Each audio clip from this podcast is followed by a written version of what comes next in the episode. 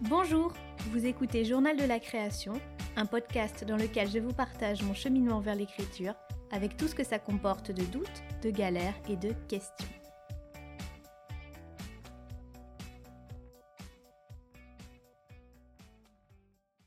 Mercredi 23 décembre. À quelques jours de la fin d'année, il est l'heure de faire un petit bilan. C'est pas quelque chose dont j'ai particulièrement l'habitude. Même lorsque je tenais un bullet journal euh, il y a quelques années, euh, je me suis rendu compte que je faisais pas de gros bilans comme ça à la fin du mois de décembre. J'ai toujours aimé euh, renouveler mes objectifs au mois de janvier, ça oui, mais le bilan de toute une année, hmm, jamais vraiment. Peut-être parce que je considérais que ça valait pas le coup ou que j'avais pas fait assez de choses pendant mon année. Mais peut-être que c'est aussi que finalement j'aime pas tellement m'attarder trop longuement sur le passé entre guillemets de la même façon que je n'aime pas trop non plus me projeter trop loin dans le futur. Donc euh, vous comprenez pourquoi j'ai finalement arrêté euh, l'expérience du bullet journal qui euh, était très intéressante en termes d'organisation mais qui finalement n'est pas trop faite pour moi. Mais cette année n'est pas tout à fait comme les autres. Ça a été une année atypique, morcelée, avec une temporalité distendue, diluée, avec de nouvelles problématiques à l'échelle collective et des situations inédites à l'échelle personnelle. Et pour la première fois, je sens que j'ai besoin de regarder, pour le coup, quelques instants en arrière pour euh, mesurer le chemin parcouru. Parce que cette fois, je sens que j'ai fait un petit bout de chemin.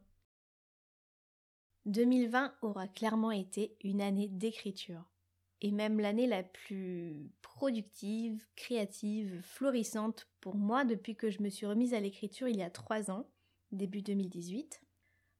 Pourtant, euh, je ne peux pas dire que j'ai euh, travaillé ou écrit de manière particulièrement rigoureuse ou prolifique euh, pendant cette année, loin de là.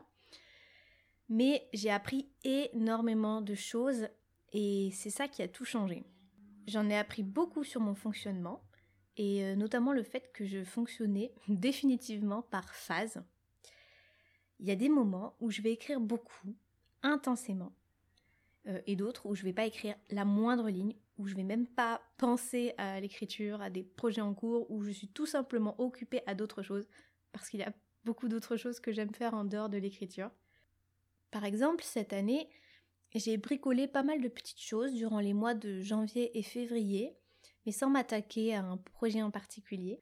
Puis j'ai eu une période très intense d'écriture au printemps, pendant le premier confinement, période où j'ai notamment euh, écrit une nouvelle qui était très importante pour moi et qui me tenait très à cœur, qui j'espère euh, un jour sera le point de départ d'un roman que, j'ai dans la tête depuis longtemps maintenant. Euh, donc ce projet-là était vraiment très important. Et puis de nouveau, la disette pendant plusieurs mois. Alors oui, j'ai écrit euh, durant l'été, mais ça ne compte pas vraiment. Et du coup, j'ai découvert à cette occasion que l'été était peut-être le pire moment pour moi euh, de l'année pour écrire. Donc finalement, je n'ai repris sérieusement l'écriture que là, au mois de novembre. Et encore une fois, pour un temps assez court et de manière très très intense. Et ces deux phases-là, au printemps et en novembre, m'ont vraiment beaucoup apporté et beaucoup plu et ont été très euh, très positives. Mais finalement, si on cumule tout ça, je dirais que j'ai écrit grosso modo euh, trois 3 mois sur 12. Il y a quelque temps, j'aurais trouvé ça un peu moyen dans la mesure où, euh, ben, pendant longtemps, je rêvais d'être voilà l'écrivain qui écrit tous les jours, qui est toujours productif et qui voilà fait de l'écriture un peu sa vie quotidienne. Et à présent, je me rends compte que en fait, c'est déjà pas mal et surtout que avoir ce fonctionnement, ça m'a permis de créer de nouvelles choses et de progresser réellement dans mon écriture. Car enfin, cette année, j'ai écrit vraiment des choses importantes, cette fameuse nouvelle euh, dont, je vous parlais à l'instant, et bien sûr, le premier jet du manuscrit, qui me tient tout autant à cœur. J'ai bien envie d'ajouter à, ça les, deux petits textes dont je vous parlais dans l'épisode précédent, parce que plus j'y pense et plus j'y suis attachée également à ces deux petits textes, et plus je suis fière de les avoir écrits, même si euh, sur le papier ça paraît pas grand chose. Je suis fière surtout d'avoir terminé ces différents projets et de les avoir menés à bien, ce qui était mon principal souci les années précédentes, finir un projet, mettre un point final à des textes. C'est toujours quelque chose qui a été compliqué pour moi. Alors oui, en trois ans j'en ai terminé d'autres des textes bien sûr, mais pas autant d'un coup et surtout pas avec la même satisfaction. Et je crois que c'est d'ailleurs un autre élément énorme que je dois prendre en compte dans ce bilan, au-delà du nombre de textes écrits ou du temps passé à écrire, c'est l'état d'esprit dans lequel j'ai été cette année. Une révolution. J'ai pas d'autre mot qui me vient en tête. Quand je lis mes carnets de bord dans lesquels je consigne euh, régulièrement mes pensées sur tout et rien, et aussi mes pensées relatives à l'écriture, je constate que pendant longtemps, pendant des années, l'écriture était toujours associée à des pensées tristes et négatives, à des doutes bien sûr, mais aussi à un défaitisme permanent. Et, je me rendais pas compte sur le coup, mais quand je lis ça a posteriori, je me rends compte que je souffrais énormément de, de, de ce qui était pour moi une incapacité à écrire ou des blocages que je n'arrivais pas à dépasser. J'étais jamais satisfaite, jamais contente, toujours à me tirer vers le bas et à me plaindre aussi, concrètement, euh, à, dire euh, oui, voilà, je, veux écrire, mais ce que j'écris est nul, euh, j'y arriverai jamais. Et ça, ça a duré des années et c'était encore le cas il n'y a pas si longtemps. Mais j'ai l'impression aujourd'hui d'être à des années-lumière de ça. Bienveillance est le maître mot de cette année 2020. Patience, lâcher prise et bienveillance. Alors pour en arriver là, ça n'a pas été une route paisible, et surtout c'est pas venu d'un coup. À force déjà de, me remettre en question, à force de douter, d'essayer, d'échouer depuis trois ans, je crois que j'ai fini au bout du compte par développer des mécanismes plus sains. Mais euh, je crois qu'un des éléments clés dans cet état d'esprit nouveau a été euh, à la fois les nombreuses lectures que j'ai faites euh, cette année, les découvertes d'auteurs ou d'autrices qui m'ont beaucoup porté, et aussi les différentes rencontres que j'ai faites grâce à la page blanche. Pas moins de 28 conversations en tout, avec 28 autrices au parcours et au fonctionnement différents, pour ne pas dire opposés.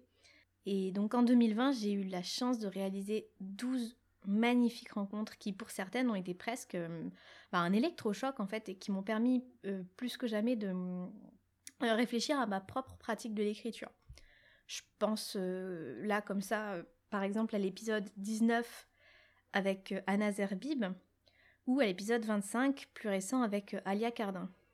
Mais en toute honnêteté, chacun de ces 12 épisodes euh, de 2020 m'a apporté quelque chose d'extrêmement précieux.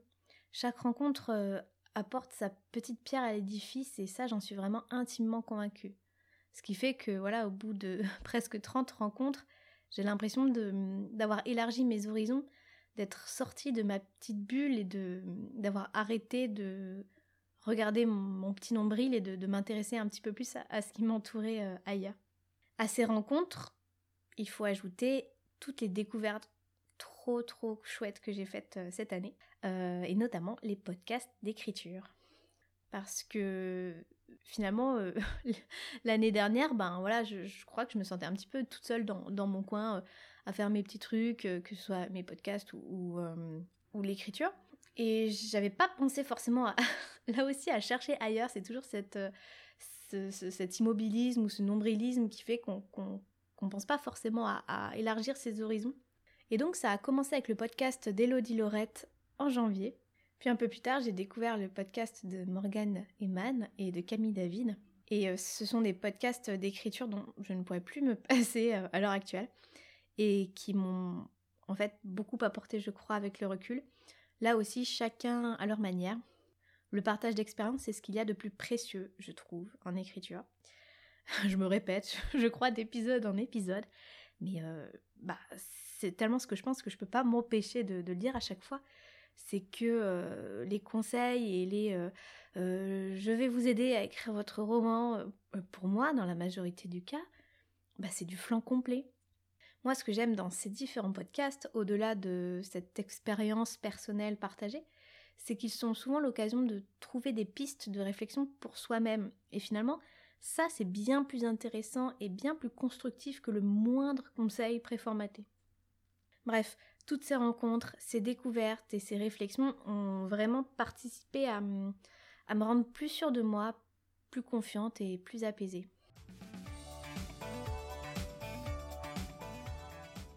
Ce qui fait que euh, l'année 2020 a été finalement assez naturellement une année d'expérimentation en tout genre, puisque je me suis mise à écrire euh, régulièrement de la poésie, euh, chose que j'avais tendance à m'interdire avant, toujours pour les mêmes raisons, je suis nulle, mes poèmes sont débiles, et autres, et autres pensées particulièrement défaitistes. Alors cette année, j'ai dû écrire une quarantaine, une cinquantaine de poèmes, mais surtout sans me prendre la tête, en me laissant le droit d'être débile, le droit surtout de m'améliorer. J'ai expérimenté diverses formes, des formes très narratives, d'autres un peu plus abstraites, des formes longues, des formes courtes, sans chercher à me créer justement un, style ou à chercher à, à, faire du poétique, mais juste rester dans, dans l'expérience et dans mon expérience à moi. Alors j'ai aussi tenté d'écrire plusieurs débuts de romans, notamment au premier trimestre, euh, parce que à ce moment-là, j'avais un paquet d'idées euh, en tête et que j'arrivais pas à, à, choisir, j'arrivais pas à explorer. Et euh, je me suis forcée à exploiter certaines de ces idées, à tenter au moins de, les développer, de leur donner une chance pour voir où ça pouvait me mener. Donc j'ai essayé de lancer deux projets de romans, je crois, mais qui n'ont pas abouti malheureusement. Enfin malheureusement, pas forcément finalement. Je regrette pas du tout d'avoir tenté ça, puisqu'à chaque fois, en fait, j'en profitais pour euh, tester des méthodes, affûter mon fonctionnement, etc. Euh, que ce soit d'écrire tous les jours, de chapitrer et d'écrire chapitre après chapitre, euh, ou au contraire de, partir en complète roue libre. Plus tard, dans l'été, donc, j'ai tenté, vous vous en souvenez peut-être, d'écrire mon grand projet du moment, et je me suis fracassé la gueule pour ne pas le dire autrement. Euh, mais là, pour le coup, cette expérience a été la plus importante et la plus formatrice parce que je me suis cassé les dents donc sur ce sur ce, cette première tentative de, premier jet, mais euh, ça m'a montré que j'étais capable de renoncer à, un premier jet mal fait, de faire table rase et de tout reprendre depuis le départ, sans lâcher euh, le concept de base qui lui me tenait toujours à cœur. En gros, j'ai été capable de tout effacer, ce que j'avais fait pendant l'été, alors que j'avais quand même bien avancé, que j'avais planté des personnages, une histoire, un décor. Tout effacer pour mieux repartir, alors qu'avant, bah, je préférais tout abandonner et voilà, m'enfuir en courant. Et le résultat de ça, c'est que trois mois plus tard, après avoir tout effacé et puis euh, repensé les choses, j'ai pu arriver au, mois de novembre avec euh, un premier jet bouclé et euh, qui me paraît à mes yeux assez prometteur. Pouf, rien que de mentionner tout ça, ça, bah, ça m'émeut presque parce que euh, bah, j'ai l'impression de revenir de très très loin. De revenir de. Ben, des abîmes de, manque de confiance en soi, de, de, de la peur d'échouer, euh, autant que la peur de, réussir, je pense. Euh, je reviens de nombreuses crises de doute et de larmes de, de cœur brisé à force de ne pas savoir dans quelle direction aller, de ne pas savoir comment me prendre et, de me dire que bah, en fait euh, j'étais pas un écrivain et que, que j'y arriverais jamais. Donc forcément, euh, au regard de ça, euh, là on a l'impression que voilà tout va bien, que je positive et que je suis très toujours très productive et très très sûre de moi, mais ça n'a pas toujours été le cas, donc c'est vrai que ça, ça me fait tout drôle. Alors je sais que mon cheminement est loin d'être terminé. En fait, il ne le sera jamais, bien sûr. Mais j'ai au moins l'impression d'avoir franchi l'étape que j'attendais en vain de franchir depuis, euh, quoi, 15 ans. Écrire. Et être heureuse de le faire. Mais c'est si bête. Hein. C'est si simple. Et si dur à la fois. En tout cas, pour moi, ça a été tellement tellement dur pendant, pendant tout ce temps. Donc euh, voilà, c'était peut-être l'étape la plus importante à franchir. Et le reste, ma foi, après ça, ben, je me dis que c'est pas la mer à boire. Alors oui, il y aura encore des moments de doute, euh, il y aura encore des remises en question, des déceptions, euh, des pages blanches, mais ça sera jamais la même chose que ce que j'ai pu vivre jusque-là. Ça, je, je le sais, je le sens. «